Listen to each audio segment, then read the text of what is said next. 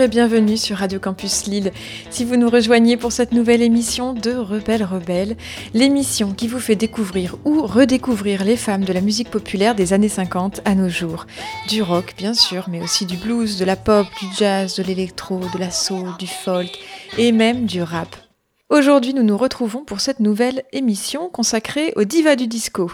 La dernière fois, nous avons évoqué la naissance de ce mouvement musical et sa montée en puissance entre 1973 et 1977, avec des grandes chanteuses iconiques comme Donna Summer et Thelma Houston, mais aussi avec des artistes moins connus comme Sylvia Robinson.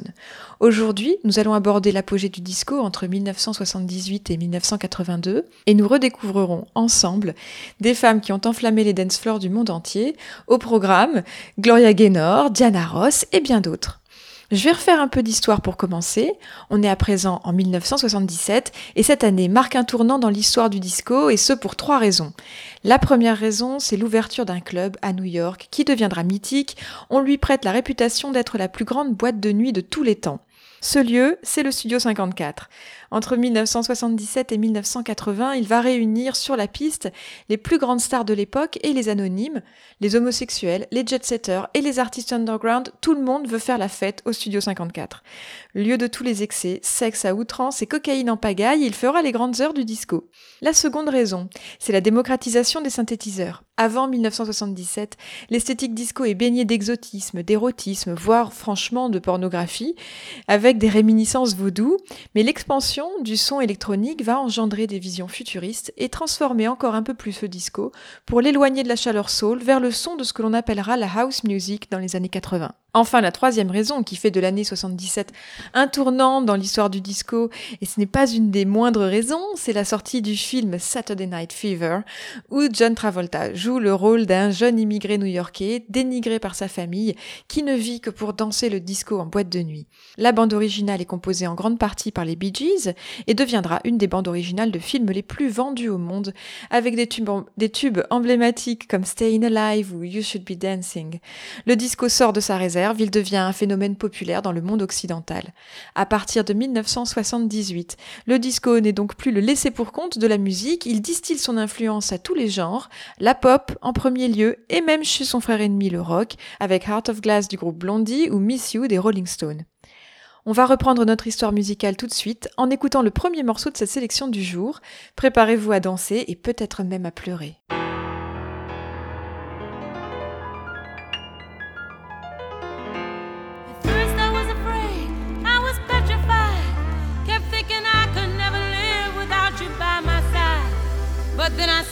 Many nights thinking how you did me wrong. And I grew strong.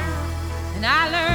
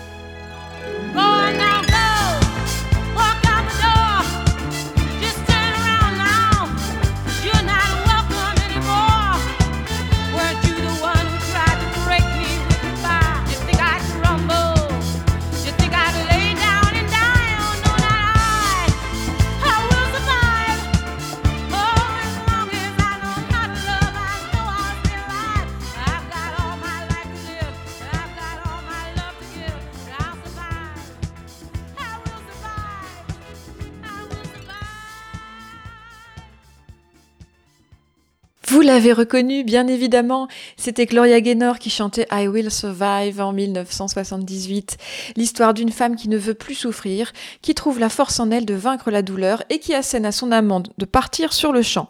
Je pleurais tout le temps et maintenant je marche la tête haute, dit-elle.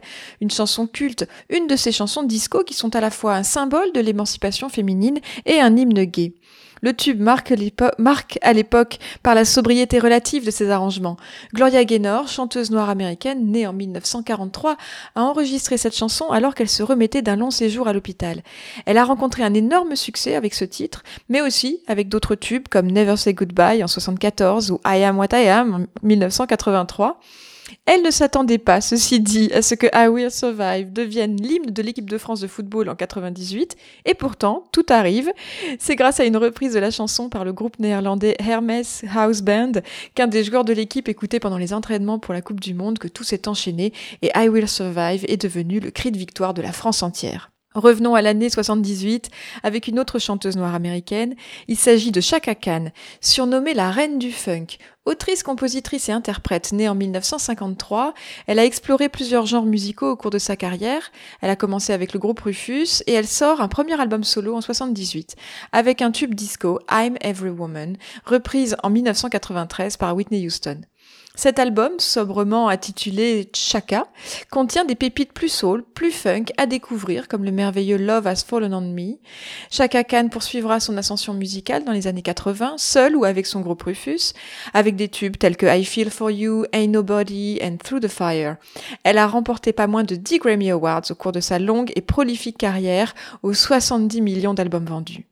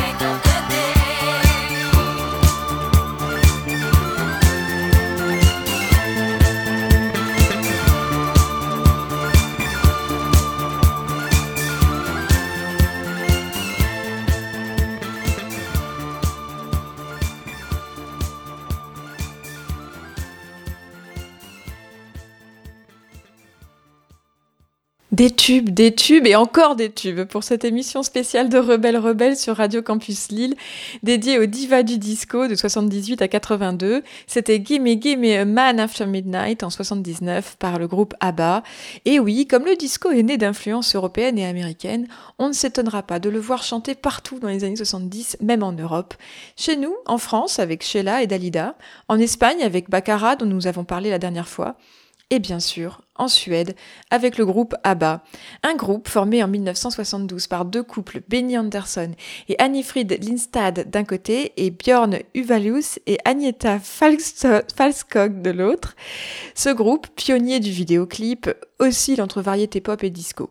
En 1976, c'est le tournant de leur carrière sur le dance floor avec le titre Dancing Queen qui se vendra à plus de 10 millions d'exemplaires. En 79, Gimme Gimme Gimme A Man After Midnight est numéro 1 dans 7 pays. On y retrouve un des grands thèmes du disco, une femme qui réclame un homme pour la nuit. Le titre sera samplé en 2005 par Madonna sur son album Confessions on the Dance Floor. Et ABBA se sépare en 1982. Agneta Falskog a poursuivi une carrière solo discrète et se consacre aujourd'hui à des œuvres caritatives. Quant à, Annie Fried Lindstad, elle a elle aussi poursuivi une carrière solo avec plus de succès que sa consoeur. Aux dernières rumeurs, depuis 2018, ABBA serait sur le point d'enregistrer à nouveau un album on attend toujours. Normalement, c'est prévu pour 2020. Mais bon, cette année nous a montré qu'elle pouvait être pleine de surprises. En 1979, c'est bientôt l'overdose de disco sur les platines. Le disco est à son apogée populaire, on le trouve partout, sous toutes ses formes. Les arrangements de violon laissent la place aux guitares rock. Néanmoins, certaines chanteuses tirent leur épingle du jeu. C'est le cas d'Anita Ward, née à Memphis, Tennessee en 1956. Elle restera dans l'histoire avec un tube disco, vendu à plusieurs millions d'exemplaires, Ring My Bell, une chanson qui visait les ados mais qui a été réécrite pour s'adresser plutôt aux adultes dans la bonne tradition érotico-pornographique du disco où une femme affirme son désir sexuel. Je vais essayer de vous traduire un passage pour vous donner une idée. La nuit ne fait que commencer, pleine de possibilités. Viens et laisse-toi aller. J'ai mis de côté mon amour trop longtemps pour toi. Cette soirée est pour nous. Tu peux faire sonner ma cloche. Après ce succès, Anita Ward a enregistré deux autres albums à 10 ans d'intervalle, sans parvenir à attirer l'attention du public. Elle est restée la chanteuse d'un tube exceptionnel que nous allons tout de suite redécouvrir ensemble.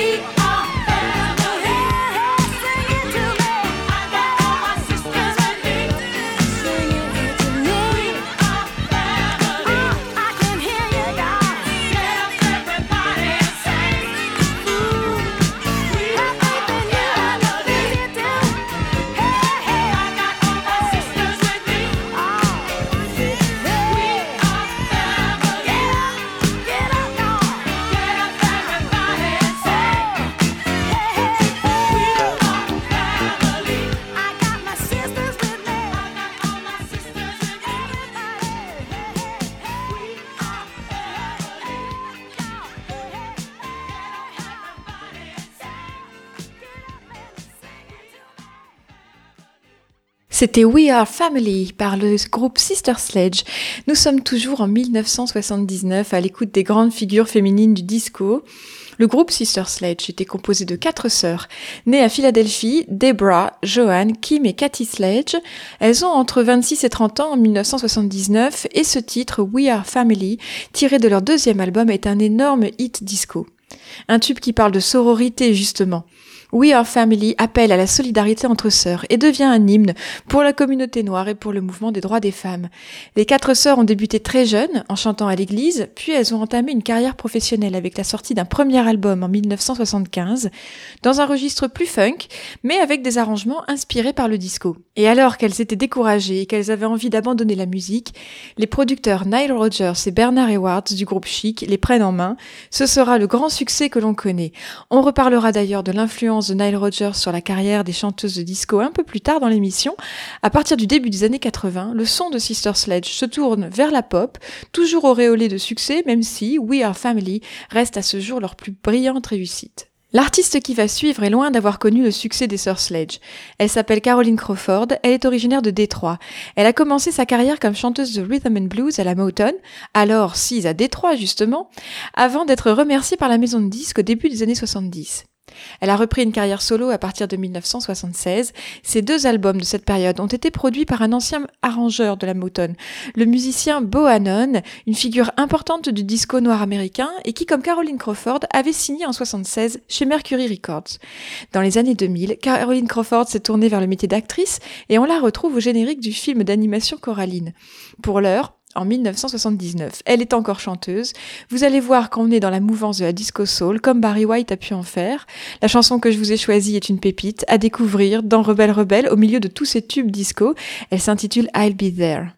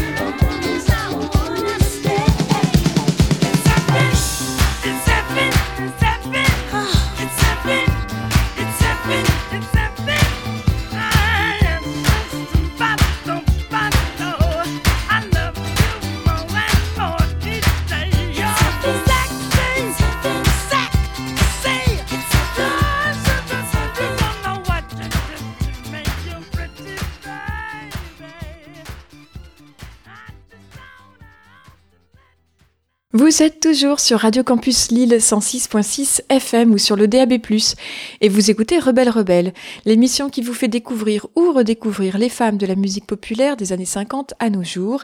Et aujourd'hui, on s'intéresse aux divas du disco entre 1978 et 1982. Vous venez d'entendre Bonnie Pointer en 1979 et sa reprise de Heaven Must Have Sent You. Vous avez déjà certainement entendu parler des Pointer Sisters dont on écoutera leur, leur succès tout à l'heure. Eh bien, Bonnie Pointer était l'une de ses sœurs Pointer. Ces quatre sœurs noires américaines originaires d'Oakland en Californie ont débuté leur carrière en 1969. Au départ, il n'y avait que Bonnie et June, bientôt rejointes par Anita et Ruth à partir de 74, et en 78, Bonnie décide de partir en solo. Elle signe à la Motown pour un album soul, mais si vous avez suivi notre précédente émission sur le disco, vous savez déjà qu'à l'époque, la Motown a étendu son répertoire au disco, au point d'être une des maisons de disques qui compte dans ce genre et qui le modèle. Après avoir entendu le tube YMCA des Village People, Bonnie Pointer propose que l'ancien standard Even Must Have Sent You des Elgins soit remodelé pour elle en version disco. Énorme succès sur les dance floors à la clé. Bonnie Pointer épouse son producteur en 78 et va continuer sur sa lancée à la Motown pour l'album suivant. À partir de 1985, elle se fait plus discrète sur la scène musicale. Elle est décédée tout récemment, le 8 juin 2020, à l'âge de 69 ans. On va rester à la Motown avec le titre qui va suivre. On est à présent en 1980 et c'est la reine de la Motown, la diva soul par excellence de la maison, Diana Ross, qui va faire son coming out disco. En réalité, je triche un peu avec les mots parce que Diana Ross a déjà sorti un album disco en 76 et dont le single, magnifique exemple de sensualité disco, Love Hangover, s'était classé numéro 1 des ventes aux États-Unis. Mais en 1980, son album, sobrement intitulé Diana, sera carrément certifié disque de platine. Ce disque, il est produit par un duo dont nous avons parlé tout à l'heure. Il s'agit de Nile Rodgers et de Bernard Edwards du groupe Chic. Vous vous souvenez de Chic et de leur refrain Le freak, c'est chic Eh bien, ces deux-là, guitaristes pour l'un, bassistes pour l'autre et tous deux producteurs, font partie de ceux qui ont durablement marqué l'histoire de la pop. Ils seront aussi les producteurs de Madonna dans les années 80, de David Bowie, de Duran Duran et j'en passe. Alors je vais revenir un peu sur l'histoire de Diana Ross. Cette immense star noire américaine est née en 1944 à Détroit, la ville de la Motown. Elle est devenue célèbre dès ses débuts dans les années 60 comme chanteuse principale du groupe The Supremes avec des tubes iconiques comme You Can't Hurry Love, You Keep Me Hanging On ou encore Baby Love. Elle a débuté en solo en 1970, fidèle à la Motown. À ce jour, elle est la seule chanteuse de l'histoire à avoir été numéro 1 en solo, en duo, en trio et en collectif. Sex symbole, icône noire, chanteuse de génie, diva au caractère bien trempé, elle est une des plus grandes stars de la musique américaine. En 1980, elle s'apprête à quitter la Motown et à s'éloigner du disco pour revenir à la pop. Elle signera chez RCA en 1981. Je vous ai choisi une des chansons de son disque de 1980, Diana. Il s'agit de la chanson I'm Coming Out, un titre qui est devenu, j'ai envie de dire sans surprise, un hymne gay. Vous connaissez l'expression faire son coming out, bien sûr. Il s'agit de révéler et d'assumer son homosexualité, mais on peut aussi l'entendre comme l'expression de l'émancipation personnelle en général. I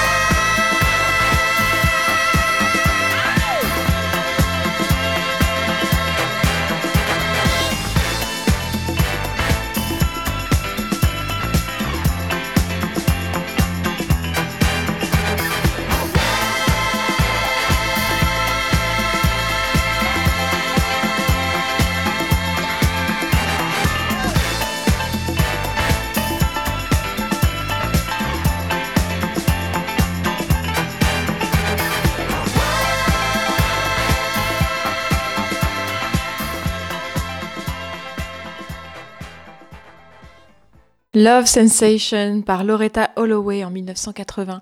Loretta Holloway était une voix bien connue des dance floors.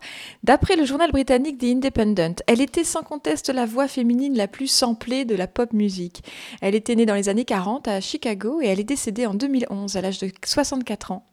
Comme beaucoup de chanteuses noires américaines, elle a commencé toute petite par chanter du gospel. Au début des années 70, elle se lance dans une carrière de chanteuse soul. Elle fera plusieurs tubes disco dont Love Sensation, écrit et produit par Dan Hartman. Ce dernier voulait, faire enregistrer cette chanson à Bette Midler, qui avait fait un album disco en 79, ou à Patti LaBelle, celle qui avait chanté Lady Marmalade. Mais en entendant la voix de Loretta Holloway, il a eu une révélation et il l'a convaincu de chanter pour ce titre. La session d'enregistrement a duré deux jours, durant lesquels Loretta Holloway a interprété 29 fois la chanson, au point d'en perdre sa voix. On s'approche de la fin de notre émission et aussi de la fin du mouvement disco, qui va muter au début des années 80 vers un son plus synthétique encore. 1979 a marqué la dernière année de folie collective du disco et dès 80, c'est déjà le déclin. L'Amérique conservatrice reprend le volant en pleine période de récession. Elle voit d'un très mauvais œil cette avalanche de libération sexuelle et d'esprit de fête dont les têtes de file sont des homosexuels ou des femmes noires. Le mouvement anti-disco gagne du terrain, notamment dans les médias. Ils annoncent la fin du règne de cette musique. Les fans de rock se réjouissent. Le disco n'est décidément pas en odeur de sainteté au début des années 80, il va néanmoins résister quelque temps et puis muter vers la dance, la house, la techno. Il nous reste deux chansons à écouter pour finir notre tour d'horizon disco. En 1982, deux chanteuses qui œuvraient à la fin des années 70 sur les disques du chanteur star Sylvester vont se voir offrir un tube par l'entremise de ce dernier. Un tube calibré pour séduire la communauté gay et les femmes. Les deux chanteuses s'appellent Martha Wash et Isora Rod. Elles vont prendre le nom de Weather Girls littéralement les mademoiselles météo ou les présentatrices météo, et leur tube sera It's Raining Men. Je vous traduis quelques passages. Nous sommes vos présentatrices météo et nous avons de bonnes nouvelles pour vous. Écoutez bien, préparez-vous si vous êtes célibataire et laissez vos parapluies à la maison. Pour la première fois de l'histoire, il va pleuvoir des hommes. Alléluia, il pleut des hommes. Dieu bénisse Mère Nature, elle est aussi une célibataire. Le succès de cette chanson est énorme, elle devient un symbole pour les femmes noires américaines et les homosexuels, et elle sera d'ailleurs reprise avec succès par Jerry Halliwell en 2001.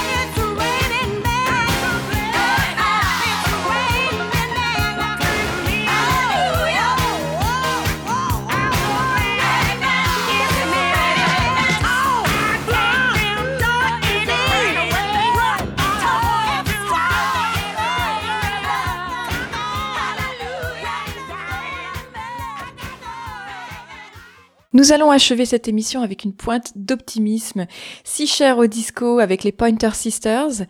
Après le départ de Bonnie en 1978, comme on l'a vu tout à l'heure, le groupe se compose des trois chanteuses, Ruth, Anita et June Pointer.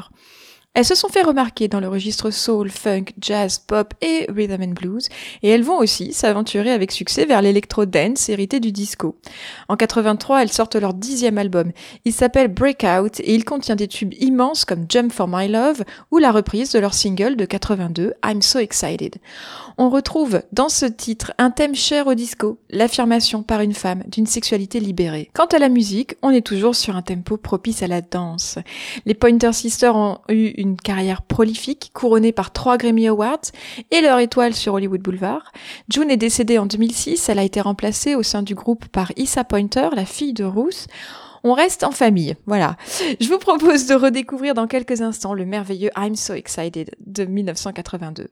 Mais avant ça, une fois n'est pas coutume, je vais me lancer dans un exercice de name dropping.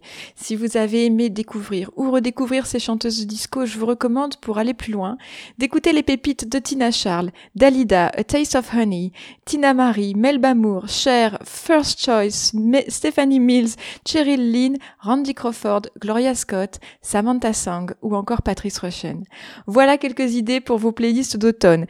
Merci beaucoup pour votre attention, chers auditeurs et auditrices. Vous pouvez retrouver le podcast de cette émission ainsi que toutes les autres sur SoundCloud, Apple Podcasts et sur Spotify, Rebelle Rebelle Radio. N'oubliez pas le féminin et le pluriel. Vous pouvez aussi m'écrire sur le Facebook de l'émission. Je vous souhaite une très bonne journée, pleine de bonnes ondes à l'écoute de Radio Campus Lille.